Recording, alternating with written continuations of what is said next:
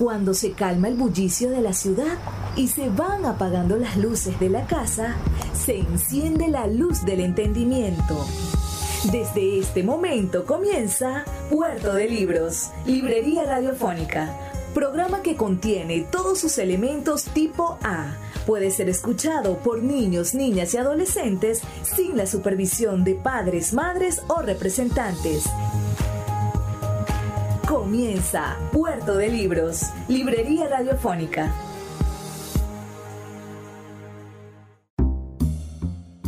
Bienvenidos a Puerto de Libros, Librería Radiofónica. Les habla Luis Peroso Cervantes, quien de lunes a viernes de 9 a 10 de la noche, a través de la Red Nacional de Emisoras Radio Fe y Alegría, trae este programa para que podamos conseguir excusas maravillosas para el entendimiento.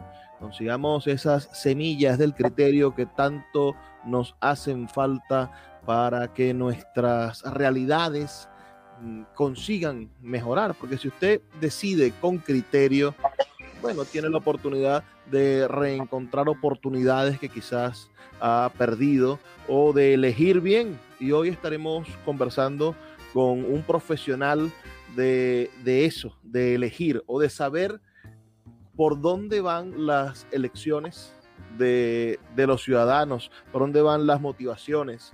Me refiero a nuestro invitado de esta noche, Luis Vicente León, un hombre que sin duda es una voz calificada del, del mundo de, de, las encuestas y de la opinión política en Venezuela y que podría quizá enseñarnos mucho con su forma de ver el país, de la manera en la cual podemos traducir la realidad de las masas que a veces parece que no llega a los oídos de quienes gobiernan o de quienes aspiran a llegar al poder. Luis Vicente, te pido que le des un saludo a nuestra audiencia aquí en Puerto de Libros, Librería Radiofónica y en toda la red nacional de emisoras de Radio Fe y Alegría. Claro que sí, además, primero que todo, encantadísimo de estar aquí y, poder compartir bueno, contigo y con, todos ustedes eh, nuestra visión sobre el entorno económico, político y, social del país. Y además, muy rico hacerlo además en, en Radio Fe y Alegría, que siempre es un, un, medio tan importante y, cercano para la población básica en Venezuela. Mira, naciste en el año 1959, según me cuenta la internet. Eh, es un año además proclive para, para la democracia, podríamos decirlo, ¿no? Es un año de elecciones, un año de transiciones políticas, un año en el cual se comienza esa, esa égida uh, y esa lucha por conseguir la estabilidad democrática. Sabemos que no tienes memoria de 1959, pero sí podrías describirnos un poco la familia en la que naciste. ¿Qué, qué, qué noticias te dieron tus padres de ese momento en el que vino al mundo Luis Vicente León? Mira, que quizás lo más interesante que tengo y, que a lo mejor es en, en, en mi vida eh, está en el, ¿sabes? Esos álbumes que, bueno, que antes eran más famosos, ahora todo en internet y en, el celular, pero en aquella época se usaban los fotos y los álbumes físicos, ¿no? había unos álbumes que las mamás tenían y ponían ahí, tú sabes, las huellas de los pies de los, de los bebés, algunas notas y no sé qué.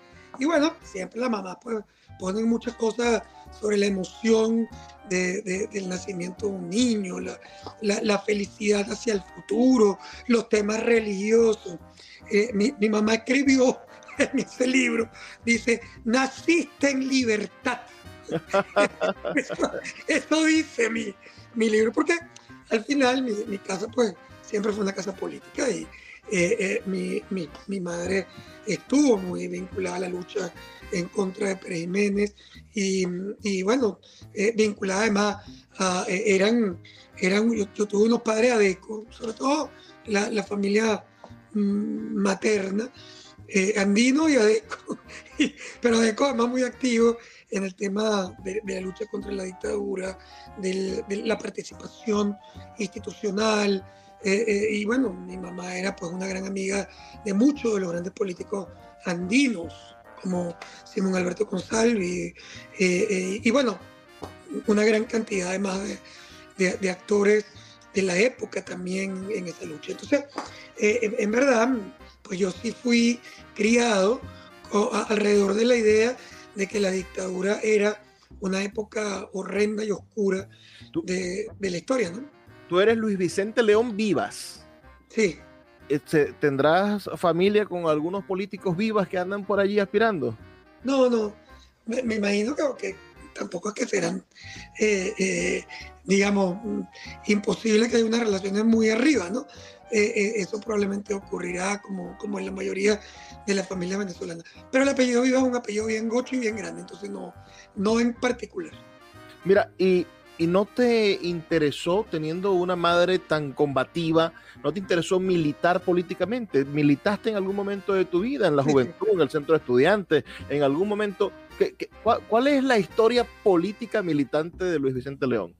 Total, desde muy chiquito, además, era un fanático con una vena y un gusano político total. Y, me recuerdo eh, eh, haber sido en, no tengo absolutamente nada que ver ahora con los partidos políticos, no estoy ni inscrito ni participo, además por la propia definición de un encuestador, usualmente tratas de evitar eh, eh, esas participaciones para que no haya sesgos en tu, en tu análisis. Y además, si ahorita tuviera un sesgo, probablemente sería contrario a mi propia historia. pero, pero yo era un adeco de bebé, criado como adeco, y, además en una época donde, claro, el bipartidismo era tan importante que tú hacías como esas cosas apasionadas, pero en una pasión positiva, ¿no? Pues, mi mejor amigo, por ejemplo... Debe haber fotos de, Luis Vicente León chiquito con una gorra de acción democrática o con una camisita. Seguramente, pero además eh, eh, yo fui el, en, en, la historia de Acción Democrática el, el delegado a una convención nacional más joven de, de, la historia de Acción Democrática. Y sí, tuve participación eh, eh, política, eh, fui secretario juvenil, o sea, estuve muy involucrado. Pero eso duró, para que tú veas, al revés de la mayoría de, las participaciones de los liderazgos, llegó hasta la universidad. Porque en la universidad, al revés, fue cuando me retiré completamente, porque, claro, yo, yo tenía una mezcla un poco extraña, me encantaba la política, pero yo era un excelente estudiante, eh, muy, muy comprometido y, además con mi idea muy clara sobre lo que quería hacer. Entonces, eh, la universidad, que te exigía mucho más que el bachillerato, porque tú podías ser buen estudiante en bachillerato y además participar en política y, el, y a mítines, reuniones, no sé qué. En la universidad es un poco más complejo, hay mucha participación política, pero no en el área donde yo estaba, que era el área más matemática, más económica, más estadística. ¿No que son carreras muy Que a tu generación de alguna manera le robaron la, la, infancia, porque yo, yo veo a los que nacieron en los años 50, a mis grandes amigos o años 60, bueno, les tocó vivir la, la los años 70 en el bachillerato y los años 80, principios de los años 80, y ahí estaba metido en los liceos, bueno, estaba la Liga Socialista, estaban muchísimas agrupaciones políticas que fueron a con la teoría de cuadros a captar jóvenes para convertirlos en presidentes de centros de estudiantes y meterlos en el correaje urbano y etcétera. Yo ahora pienso, bueno, que yo no veo muchachos de 14 o 15 años pensando en salvar al mundo. No veo muchachos de 14 o 15 años diciendo me voy al monte o, voy a la lucha armada o voy a liberar a Venezuela. Eh, ¿qué, ¿Qué crees tú? ¿Que ha sido positivo retirar a los jóvenes de la política ah, o a ustedes le hicieron la maldad y los y les truncaron su adolescencia con esos temas? No, yo, yo creo que como, como todo en la vida, los excesos son malos. Yo, yo creo que tú, tú necesitas un joven que obviamente si tenga sensibilidad, sensibilidad política, sensibilidad país, sensibilidad social, y, y, tienes que, la, la universidad y el colegio, tiene que promover de alguna manera la participación porque al final de cuentas, la, la, a ver, un país no es gobernado como por unos marcianos que, que, que, que, están aparte porque ellos son políticos. ¿no? O sea, es la sociedad que tiene que participar. Lo, lo, que pasa es que tiene que participar, pero también tiene que saber básicamente sus responsabilidades, ¿no? O sea, tú tienes que educar y tienes que estudiar. Es una mezcla equilibrada de cosas. Eh, eh, y, y, creo que, la, por ejemplo, yo me, que, que, fui siempre tan activo en ese tema político, sobre todo en bachillerato, en la universidad también fue activo, pero fue activo en el tema universitario, no en el tema político.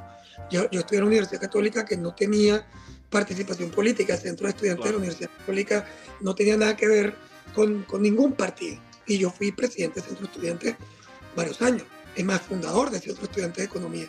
Eh, eh, pero era distinto, era una participación proestudiantil. Y, y lo que estábamos era buscando, eh, eh, oye, montar congresos de discusión económica y, y, y, buscar mecanismos de mejora en nuestro sistema educativo. No era básicamente para representar un partido este, o para construir liderazgo de los cuales se aprovechara luego un candidato. O sea, como, como en muchas otras áreas del país. ¿no? Cuando uno piensa en un economista en Venezuela, piensa, yo pienso en Orlando Araujo. Bueno, yo estudié letras, entonces pienso en Orlando Araujo o pienso en Luis, o pienso en el maestro Arturo Ular Pietri, ¿no? Economistas que además se dedicaron a las humanidades. Uh, pero también está Massa Zavala, ¿no? Como, como un gran teórico de la economía venezolana. ¿Cuáles son los pilares del estudio económico que inspiraron a Luis Vicente León? Mira, obviamente que, todos los economistas que has mencionado eh, eh, siempre fueron muy importantes y siguen siendo en la historia económica de Venezuela. Eh, además, porque la, la, ciencia económica es muy joven, como, como ciencia económica propiamente dicho, como carrera en estudio, ¿no? Es decir, la ciencia económica formaba parte de la filosofía. Y, y no es que no existía, solo que era parte de la filosofía. Eh, y, se, se, separa como carrera mucho más recientemente. Bueno, en Venezuela ni hablar, en Venezuela la, la, la, los primeros graduando de economía son, digamos, no, no, tienen 60 años, 70 años de graduados.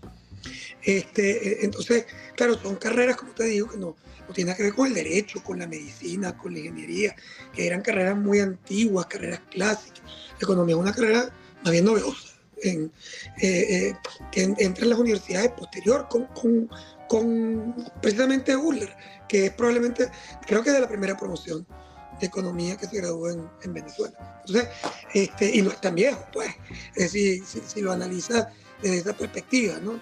Si tú agarras al primer médico, tienes que irte a varios siglos atrás.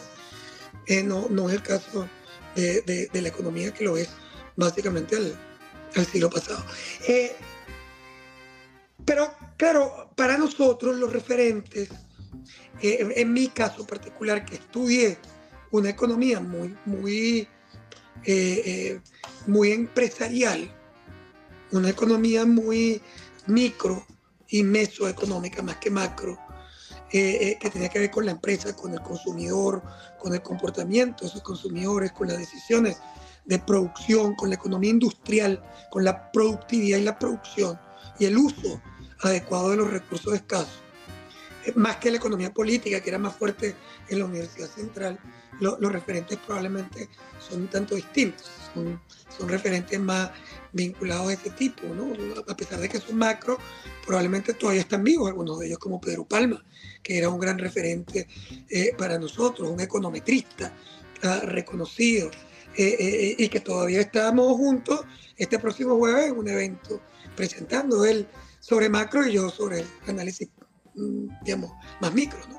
Luis, Vicente, vamos a hacer una pausa de dos minutos para escuchar los mensajes de Radio Fe y Alegría y ya volvemos para que hablemos de, bueno, si te gradúas en, en los años 80, supongo, uh, que, que, ¿cómo fuiste madurando tu visión? ¿Cómo viviste, por ejemplo, el Caracazo o el 4 de febrero?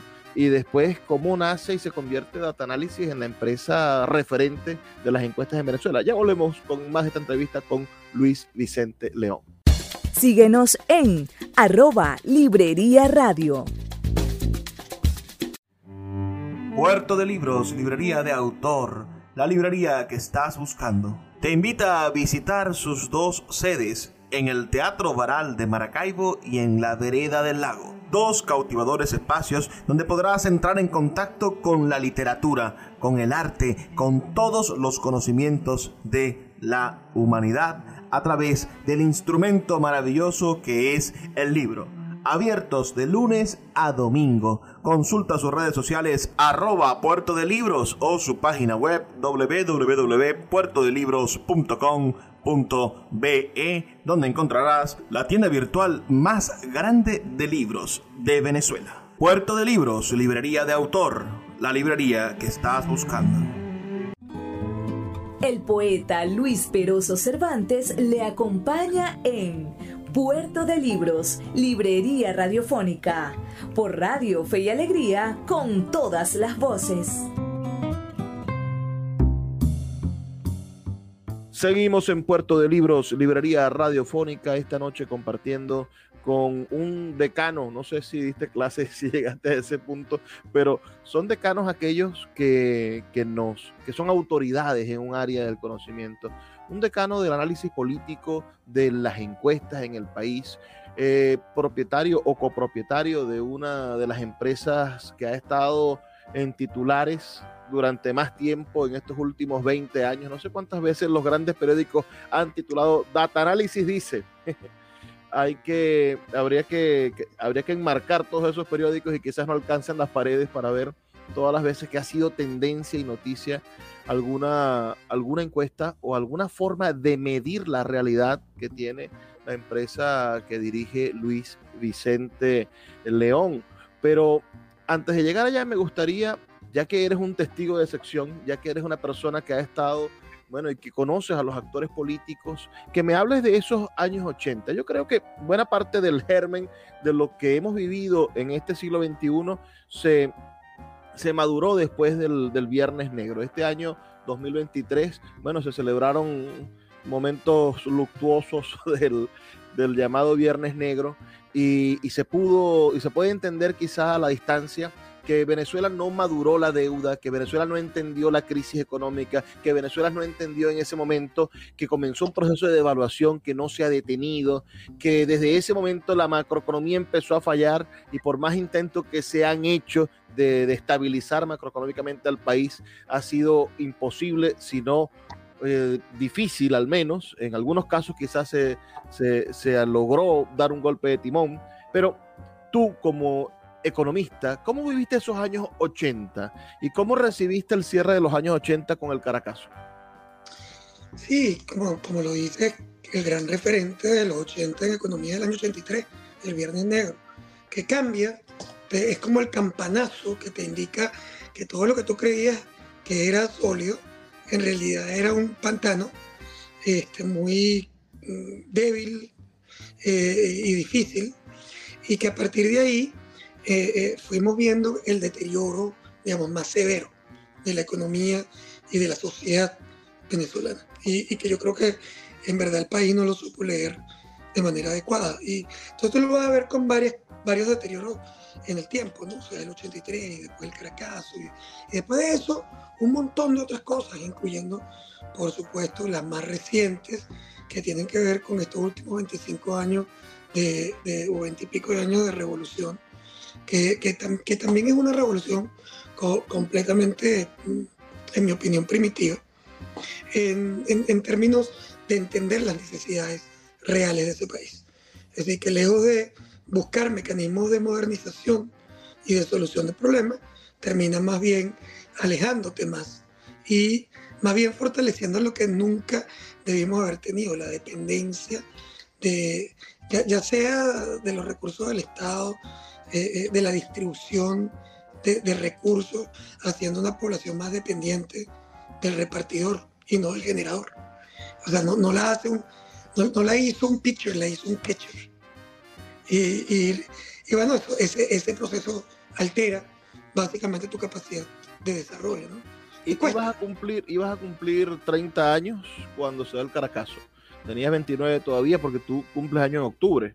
Uh, ¿Cómo, ¿Cómo, un joven de 29 años recibió ese, esa poblada, ese alzamiento popular y la posterior masacre?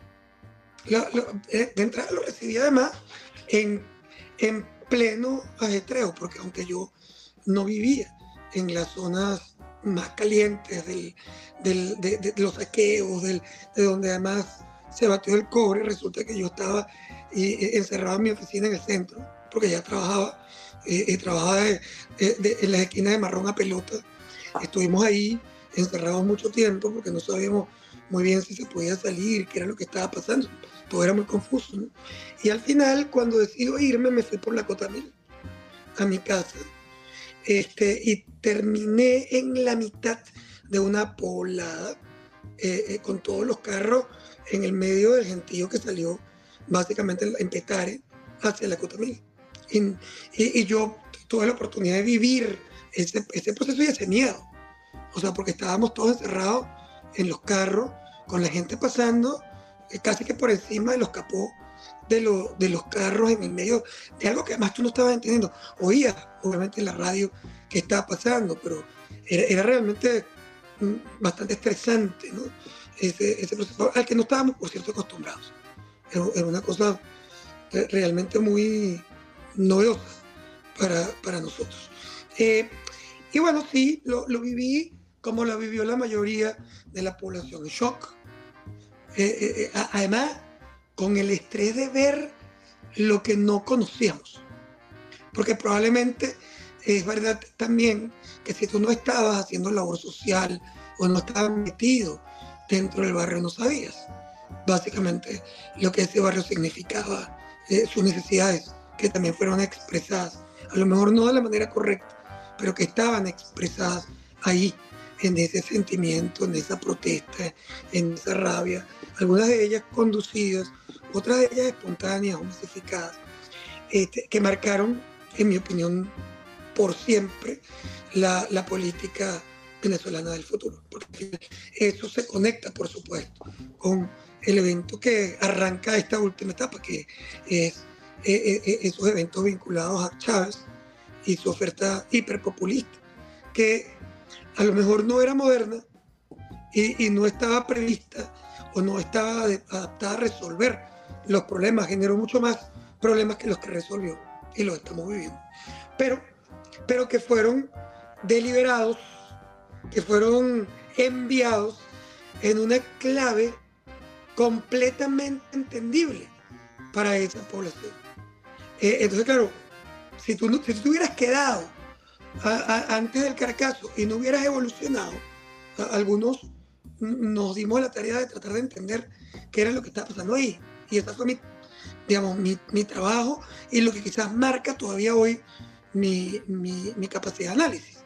Es decir, haber tratado de entender lo que en ese momento no entendía, porque estaba divorciado de ello. No era mi vida cotidiana, no vivía en el barrio, no tenía necesidades fundamentales de vida, a pesar de venir de una familia que, que, tuvo movilidad social. Eh, eh, o sea, que, sí viví etapas complejas, no es que yo venía de ningún, de ningún área hiper rica de la ciudad, probablemente de pueblo sí, pero no, no de ciudad. Y, y sin embargo, no vivía las necesidades de esa población, ni las entendía, ni entendía sus claves, eh, las, las cosas simbólicas que a ella le interesaban a mí como estudiante, además de una universidad privada, elitesca, y haber tenido la oportunidad de estudiar, mira, cuando yo, cuando tenía 30 años ya había, había estudiado cuatro veces en el exterior.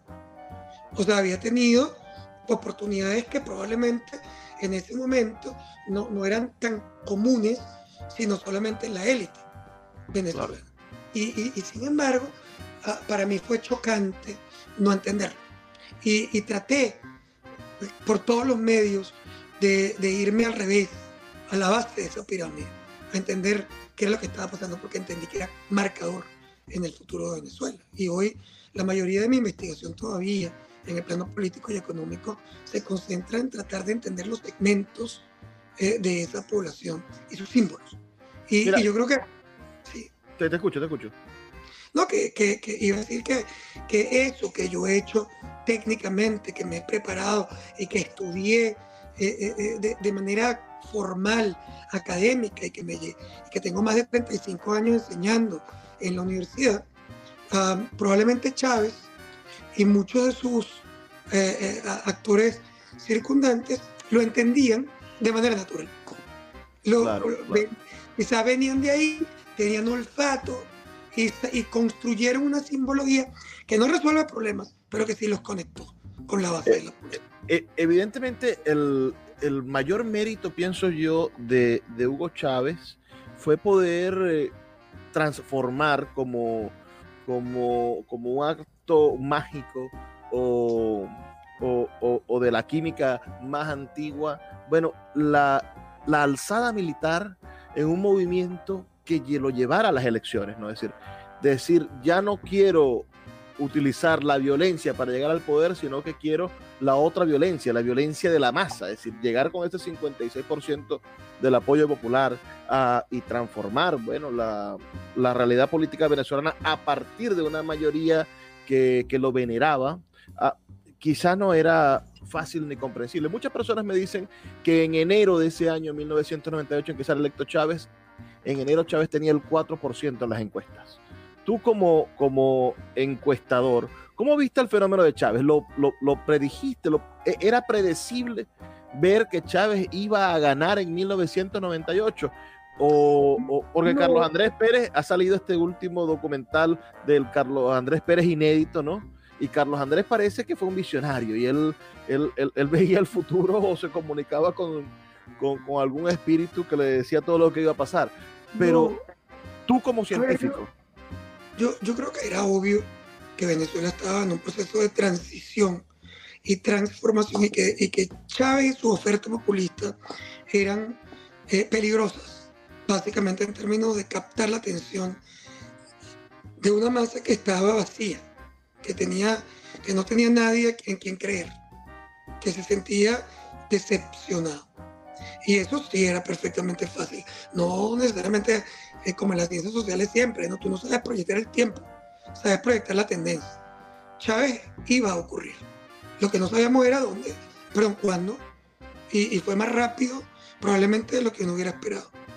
Eh, pero, pero en la práctica era clave, era claro que la población está buscando un outsider, que está buscando a alguien que le diera algo distinto a lo que ya la democracia convencional y tradicional eh, no le estaba dando, se había desgastado y, y, no había sido capaz de replantearse. Entonces eso básicamente era claro. Cuando Chávez llega al poder, llega porque la población quiere castigo, cambio y castigo. Y Chávez se lo ofrecía. Era un chastiser, como, como dicen los americanos, ¿no? Era el vengador, ¿no? Este castigo. Eh, eh, y, y, bueno, de alguna manera cautivó, Mosca no solo cautivó a la población más pobre, cautivó a las élites también. Y, y, ahí, básicamente, llega un actor que luego, quizás su gran, mm, lo que me interesa a mí de Chávez, eh, eh, siendo yo un crítico a, absoluto, lo fui siempre, a pesar de haber tenido eh, incluso arrancando su gobierno una oferta concreta para asumir una de las carteras más importantes de la economía en ese momento que por supuesto no tomé porque no coincidía básicamente con su ni con sus ¿Te, ideas. ¿Te pidió ser ministro de, de Economía?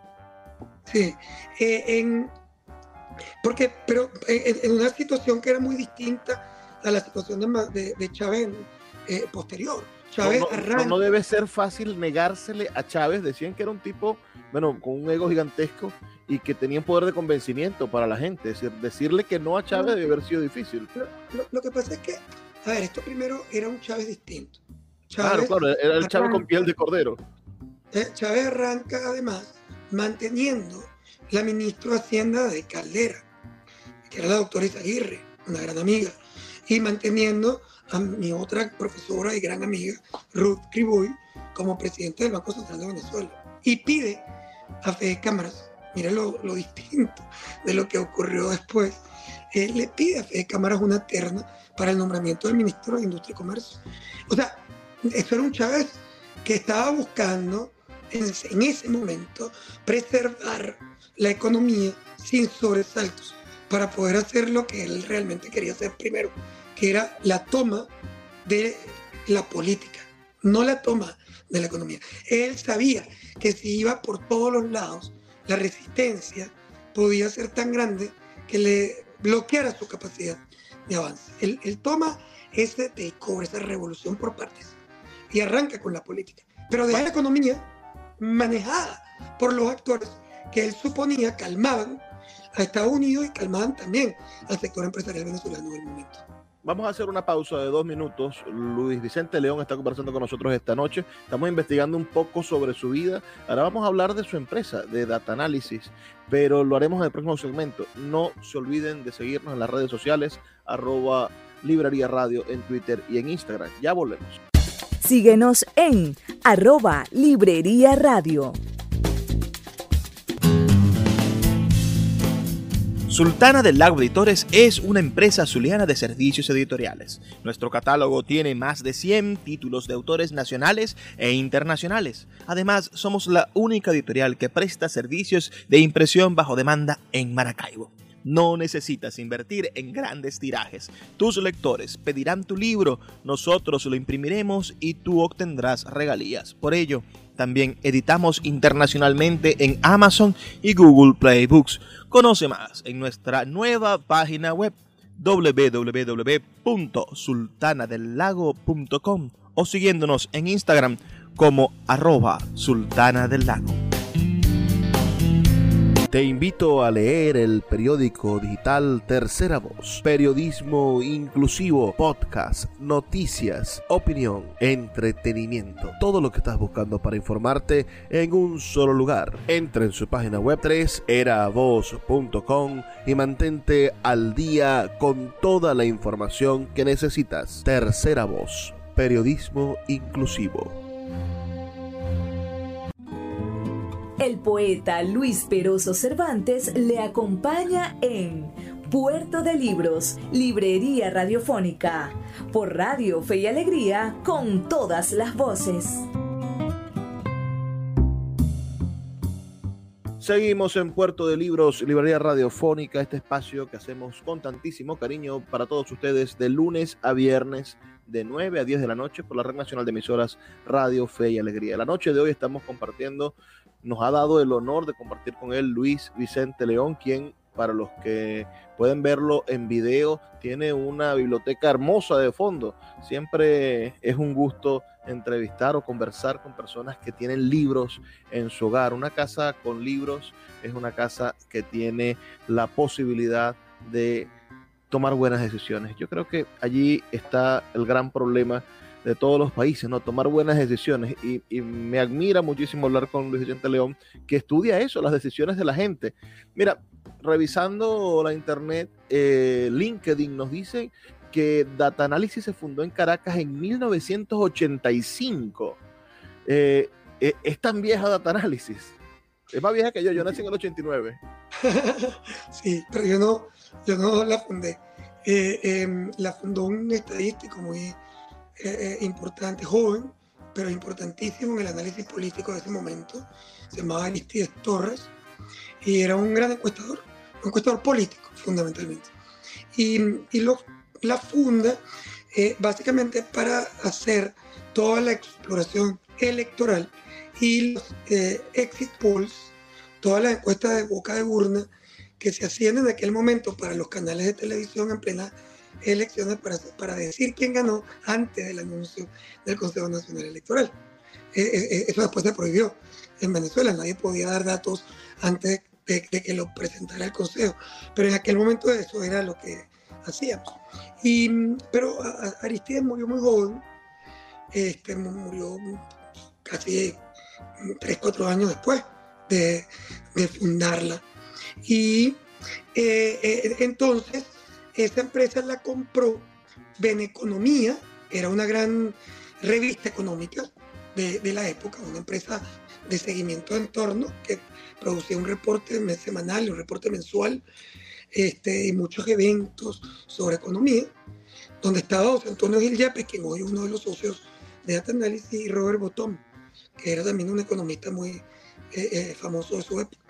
Y luego, eh, y la compra el grupo 1BC, porque quería tener una encuestadora para todo el tema de, seguimiento político. Y ahí estaba, por supuesto, Marcel Granier a la cabeza de ese proceso. De manera que Data Análisis fue de Radio Caracas Televisión y de Beneconomía.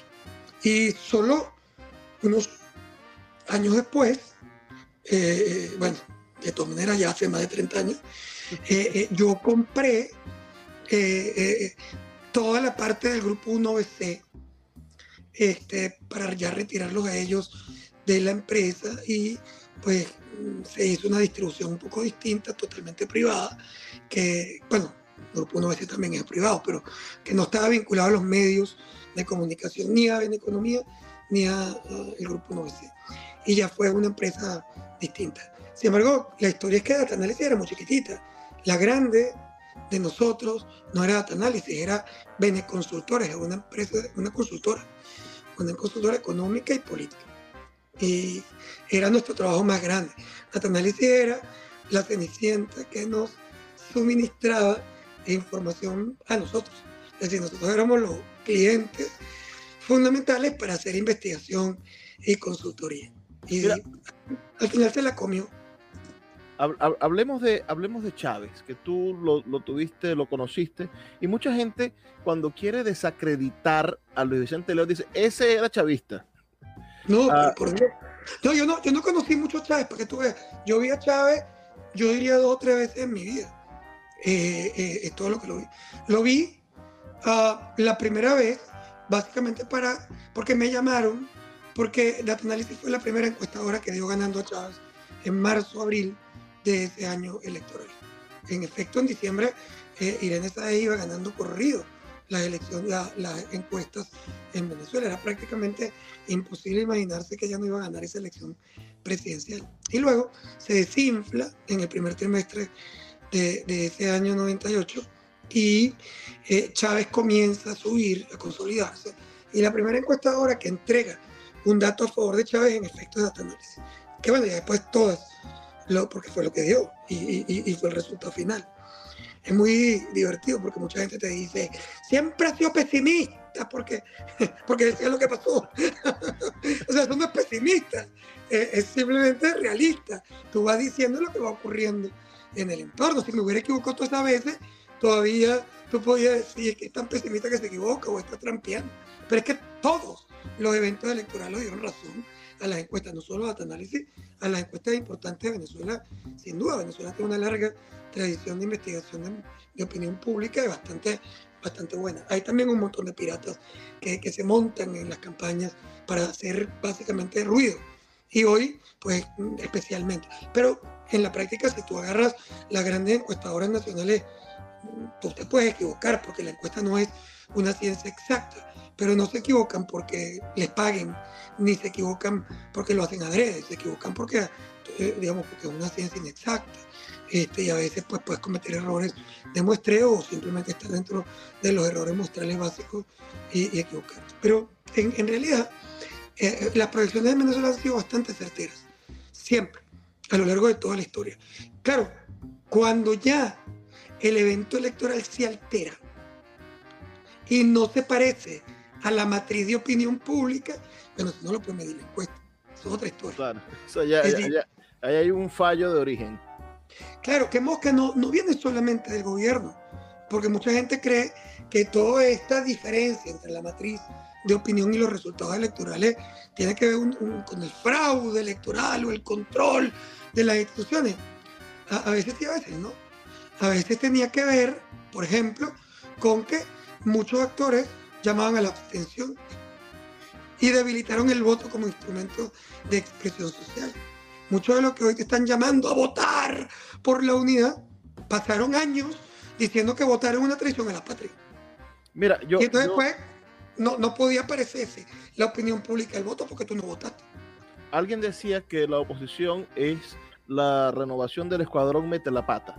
Porque si, si vemos la historia de la oposición, evidentemente está llena de, de fracasos y de repeticiones de cuestiones que, que, evidentemente han fracasado antes. Si ya en el 2005 le entregamos la Asamblea Nacional completa a la, al chavismo y juramos nunca más hacerlo, ¿por qué Guaidó o etcétera no acudieron a las elecciones para legitimar la Asamblea Nacional y poder seguir teniendo control político o algún tipo de, de, de medidas? No, se repiten cíclicamente. Eso también lo podría analizar un, encuestador, las repeticiones de los errores de la oposición y que estos líderes sean reelectos, es decir, esas condiciones estancas de la gente que decide elegir o seguir a un tipo de opositor muy a pesar de que su discurso sea repetitivo? Mira, em, nosotros hacemos análisis político, escenario y encuesta. Encuesta es solo un instrumento para poder hacer nuestros análisis, por eso nos llamamos data análisis, que es distinto a la corriente americana, es una corriente europea. La corriente americana de encuesta es una encuestadora que solo hace encuestas y no interpreta.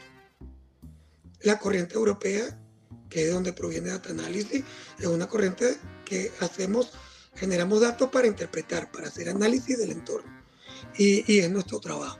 Y sí, lo, hemos hecho interpretación de la acción. Y, a ver, Claro que hay un montón de errores. Por cierto, el gobierno también tiene un montón de errores.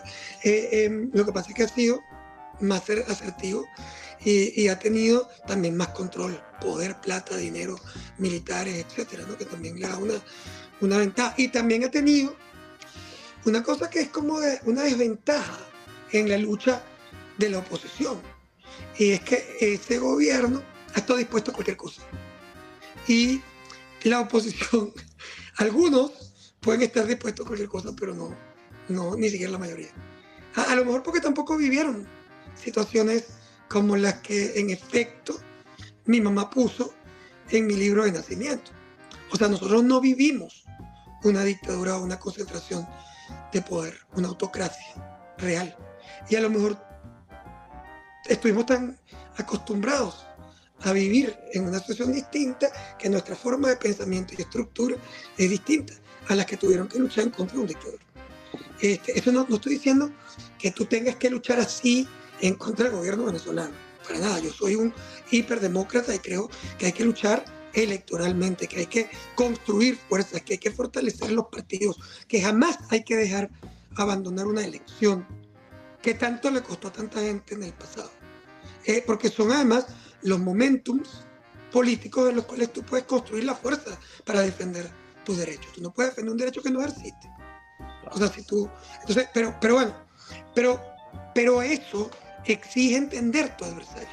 Y yo creo que la oposición, su problema más importante es que nunca entendió a su adversario. Siempre lo subestimó y siempre ha sobreestimado su propia fuerza. Ha actuado de manera prepotente, pensando que él era el fuerte y Chávez y Maduro los débiles. Todavía hoy, todavía hoy. Tú oyes algunos candidatos o candidatas y la verdad te sorprendes. O sea, hablan como si ellos tuvieran a, Maduro en el piso, ellos fueran unos espadachines y le tienen la espada en el cuello y están... Entonces yo solo hablo contigo, tu salida del poder. Y tú dices, mira, ni lo tienes en el piso, ni tienes espada, al revés, tú eres el débil o la débil. Has perdido durante todo este tiempo tiene grandes problemas de conexión popular, la gente tiene grandes desconfianzas sobre ti. Entonces todavía actúas como si tú fueras el fuerte de la partida.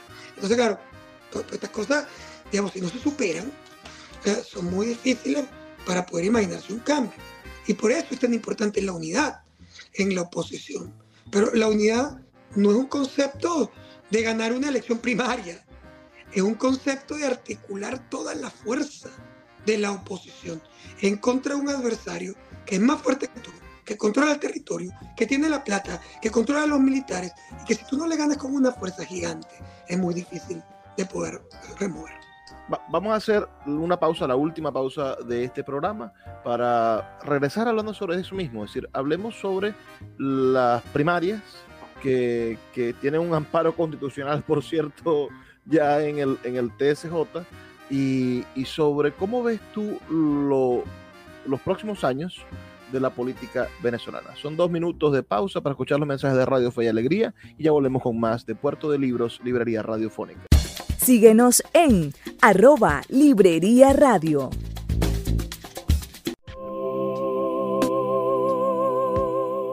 Si te gusta nuestro programa, puedes apoyarlo con un pequeño aporte mensual de 2 dólares un acto de micromecenazgo puede mantener en línea nuestro programa a través de nuestras plataformas virtuales y de la Red Nacional de Emisoras Radio Fe y Alegría. Sé parte de la manera en la que transformamos la realidad y el pensamiento a través de la literatura. Apóyanos para seguir llevando a tus hogares Puerto de Libros, Librería Radiofónica. Más información al 0424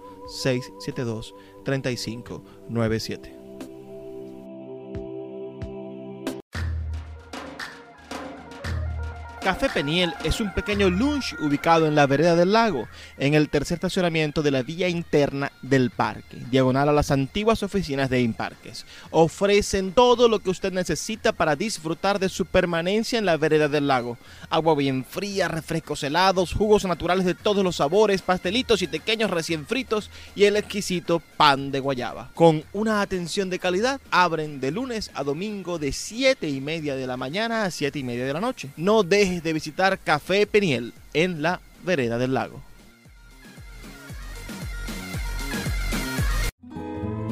El poeta Luis Peroso Cervantes le acompaña en Puerto de Libros, Librería Radiofónica, por Radio Fe y Alegría, con todas las voces. Seguimos en Puerto de Libros, Librería Radiofónica, ya en nuestro último segmento. Esta noche conversando con el maestro Luis Vicente León. Hace unos días estuvo en Maracaibo y tuve el inmenso placer de reírme y de aprender muchísimo con su manera de, de, de expresar la opinión pública. Me, me, causó mucha risa la anécdota de, del, del maestro eh, Teodoro Pekov, por aquí tengo las dos izquierdas en la mano, lo estoy leyendo, ese, ese libro de, Teodoro, y, y ese, ese, esa anécdota de que, de que los políticos creen que están ganando porque la gente cuando van pasando le dice, estoy contigo. Ah, no sé si será mucha molestia que se la cuentes a nuestra, a nuestra audiencia, porque yo creo que hay que proliferar esa historia de Teodoro. Yo te voy a mostrar así, que una cosa rara, me voy a mover un momento. Te voy a mostrar, ese es mi sofá, no, perdón, al revés. ese es mi sofá. Y ahí, obviamente, se sientan muchísimos políticos, líderes políticos. Y porque venimos a ver, a hablar de política, a hablar de encuestas, de todos los signos. Se siente eso como un sofá de un psiquiatra. y nosotros nos burlamos aquí en casa y decimos que todos los que se sientan ahí vienen con una cosa que llamamos el síndrome del candidato. el síndrome del candidato que todos creen que van ganando.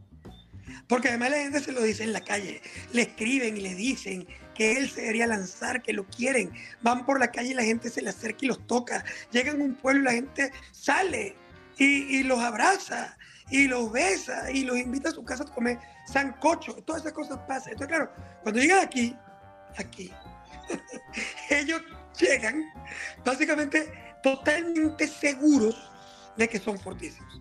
Y claro, después cuando viene la encuesta y dice que lo que tiene es un 4%, 5%, 3%, bueno, o 15%, entonces siempre el encuestador está equivocado porque es que la realidad es lo que tú ves en la calle. Es otra de las cosas que le encanta decir, sobre todo los candidatos perdiendo. La verdadera encuesta está en la calle. No, papá. En la calle está la gente que, la, que abraza a todo lo que le pasa por el frente. Este, ¿Por qué? Bueno, porque al final de cuentas ellos también quieren entender, ¿sabes? Son chicharacheros, quieren, o sea, quieren conocer cosas interesantes o nuevas. O sea, todo eso pasa. Pero Teodoro lo graficaba espectacularmente bien, echando un cuento una vez que él está en campaña presidencial y bueno, un, señor lo estaba llevando a metió en carro. Ese señor era un pueblito de Maracay. Y el tipo le decía, bueno, pero Teodoro, nos vamos a parar en Maracay, nos vamos a parar en, en Valencia y nos vamos a parar en Barquisimeto, pero también nos vamos a parar en mi pueblo. Porque yo quiero que tú, yo, yo les avisé que tú venías. Y Teodoro, que era bravísimo, no, eh, vamos a ir, a Maracay, vamos a ver, para las cosas grandes, que ahorita no tengo tiempo. Pero bueno, al final, el tipo le había dado la cola, se lo había calado, no sé qué y termina eh, convenciéndolo de entrar a ese pueblo. Y cuando entran, Teodoro cuenta que él tuvo, no, o sea, que, que el pueblo se desbordó en la calle. lo abrazaba, le, lo invitaba a la casa, le regalaba cosas, le, lo aupaba. Entonces, bueno, cuando termina la elección, él sacó lo mismo que sacaba el más siempre en cualquier campaña presidencial. O sea, no hubo nada muy distinto. Este, pero él dice, bueno, pero está bien, esto fue lo que yo saqué en Venezuela, pero yo quiero saber cómo salía en ese pueblo que todo el mundo estaba conmigo. Y cuando buscó los datos, consiguió que en ese pueblo él había sacado tres votos. Tres. Entonces él dice, mira, el cuento de la calle como información sobre tu fuerza electoral es, como diría él, pura paja. Claro, claro, claro que sí. Y, eso es importante que, que, los políticos lo entiendan, ¿no? Los políticos creen que es un asunto de ego y debe de convertirse la política en un asunto de ciencia, en un asunto de dedicación, de servicio, en otras cosas que son más importantes para, para, para nuestra sociedad.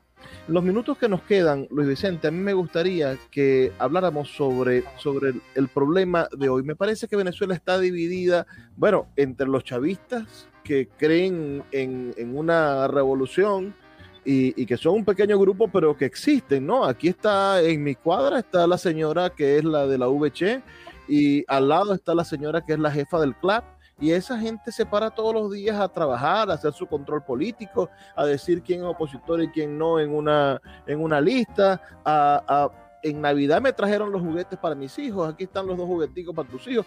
tienen ese control y esa manera de servir, porque ellas son el verdadero motor final de la acción política del chavismo. Si el chavismo va a convencer a alguien, va a ser por esas señoras que están en esa calle haciendo el control político, también sirviendo a los vecinos y ayudando a los vecinos y poniendo la manguera o haciendo cualquier cosa.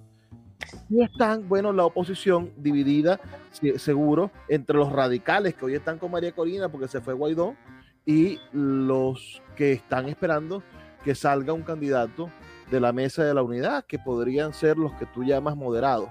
¿Cómo, cómo hacer para coincidir esos tres países tan diferentes y que finalmente son una cuota como que muy chiquita porque la mayoría de la gente no está pendiente de la política?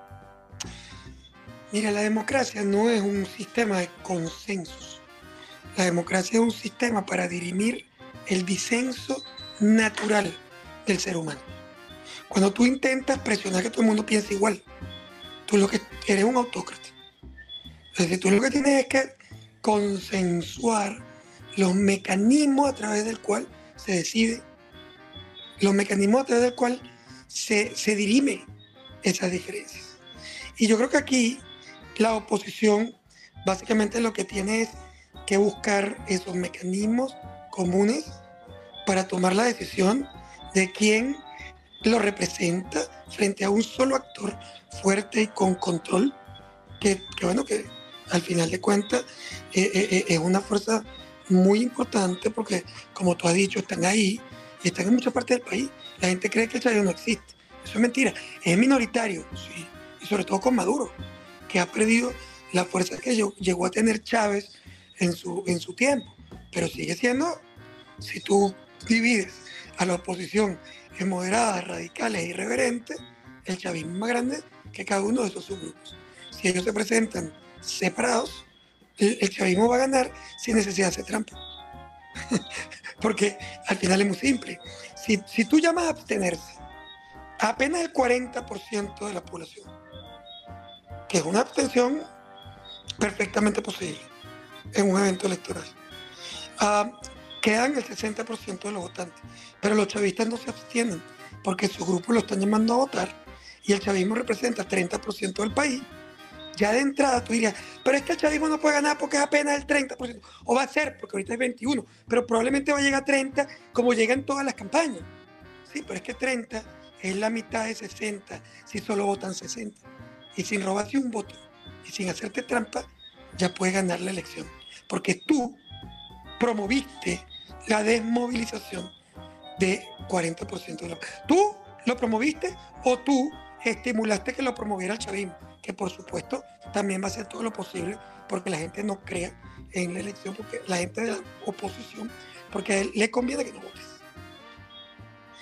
Y, muchos eh, eh, muchos de los líderes opositores radicales terminan siendo el activo más importante del chavismo. Yo, ¿Tú crees que, que Maduro va a, a, nulificar a un líder radical que le está diciendo a la gente que le van a hacer trampa? Que el Consejo Nacional Electoral no sirve, que lo van a robar en la mesa, no chicos. Ese es el aliado más importante que puede tener Maduro. Porque mientras menos opositores crean en el evento electoral, más fácil le va a ser a Maduro ganar la elección. Te, te, pregunto, ¿el aliado más importante que tiene Maduro hoy es María Corina Machado? No, yo no me meto en eso, en, en, en esa cosa con nombre y apellido, porque todos los candidatos y todos los líderes tienen cosas positivas y cosas negativas. Eh, eh, y, no, no, lo quiero personalizar, solo quiero hablar del concepto. El yo, concepto eh, radical ayuda a Maduro. Yo, imagino que pedirte un consejo, por ejemplo, para María Corina o para el Conde, me vas a decir, no, que vengan, se sienten ahí y saquen un presupuesto. Pero a la gente que lo sigue, es decir, a la gente que sigue, por ejemplo, a María Corina, que, que gente que viene de muchísimas derrotas, que viene de sufrir, bueno, desencantos, que viene de perder las alcaldías ahorita, que viene de perder gobernaciones porque se dividieron, porque fue dividida la oposición. Es decir, hay gente que tiene como, como un rencor hacia los políticos. Ah, ¿Qué, ¿Qué consejo le daría Luis Vicente León? No, a, no al líder, sino a la gente. Yo, yo creo que a mí no me importa si se llama María Corina, eh, Capriles, Rosales, Rauseo, si es hombre, mujer o LGTBI. Se trata de quién es capaz de articular la lucha opositora. Quién es capaz de pasar por una primaria donde tienes que tener un adversario, tienes que tener adversarios circunstanciales, ¿verdad? Que obviamente existen. Y al final ganar y lograr que toda esa gente te apoye que se articule alrededor tuyo, porque entiende que el enemigo real no está ahí. Que has logrado pasar ileso sin tratar de ganar una primaria, desmeritando a todos los demás, que vas a necesitar para ganar tú. Sin decir que todos ellos son unos ladrones, unos bichos, unos colaboracionistas, sino que son unos compañeros que también quieren representar a la oposición bueno, que tú tienes una propuesta que consideras mejor y que la estás sometiendo básicamente a la selección de la población. Pero si tú vas a esa primaria, a ver candidatos que intentan destruir a todos los demás, que te dicen abiertamente que el único que puede salvar el país es él o ella, como si fuera Jesucristo. Entonces, ¿sabes qué? Está votando por lo mismo que se votó cuando se votó por Chávez. Y el resultado, no importa si es de izquierda o de derecha, va a ser exactamente el mismo. Gracias Luis Vicente por entregarnos ese consejo, sobre todo para la población. Tenemos que reflexionar todos ustedes que nos están escuchando la posibilidad que tenemos de transformar la realidad del país en el próximo año. Y bien sea que sea su voto por la oposición o que sea su voto por solidaridad a la señora que tanto le ha ayudado desde la VC o desde la jefatura de calle, bueno, lo importante es que usted lo haga para el beneficio del país, es decir, que piense en que su voto es la mejor decisión para el país. Luis Vicente León, si hay un joven que quiere estudiar economía o quiere ser como tú, quiere hacer encuestas, quiere analizar la política, ¿qué le recomienda ya como último? Yo, yo siempre recomiendo estudiar y si además te, te, te gusta la economía, eh, bueno, en mi caso eh, hay ahora carreras espectaculares en el mundo y Venezuela tiene alguna combinación eh, eh, donde ahora sí estudias economía, política y filosofía, que básicamente es la combinación, la, triple P, bueno, la, perdón, la PPE, que, que es política, filosofía en economía, que son básicamente carreras nuevas, pero que son las que agrupan todo eh, el conocimiento que te permite hacer análisis de entorno. Yo lo hice separado, yo estudié matemáticas, estudié economía, y estudié filosofía por separado. Esa mezcla hoy es una mezcla muy común en los Estados Unidos. Si vas a estudiar economía, mezclalo con matemática, porque la verdad es la combinación perfecta. Gracias, muchas gracias a todos los que nos escucharon. Estuvimos con Luis Vicente León, eh, cabeza dirigente de la encuestadora Data Analysis y una de las voces del análisis político más importantes de nuestro país. Les recuerdo que estamos aquí de lunes a viernes, de 9 a 10 de la noche, por la Red Nacional de Emisoras Radio Fe y Alegría. Nos escuchamos el día de mañana. Por favor, sean felices, lean poesía.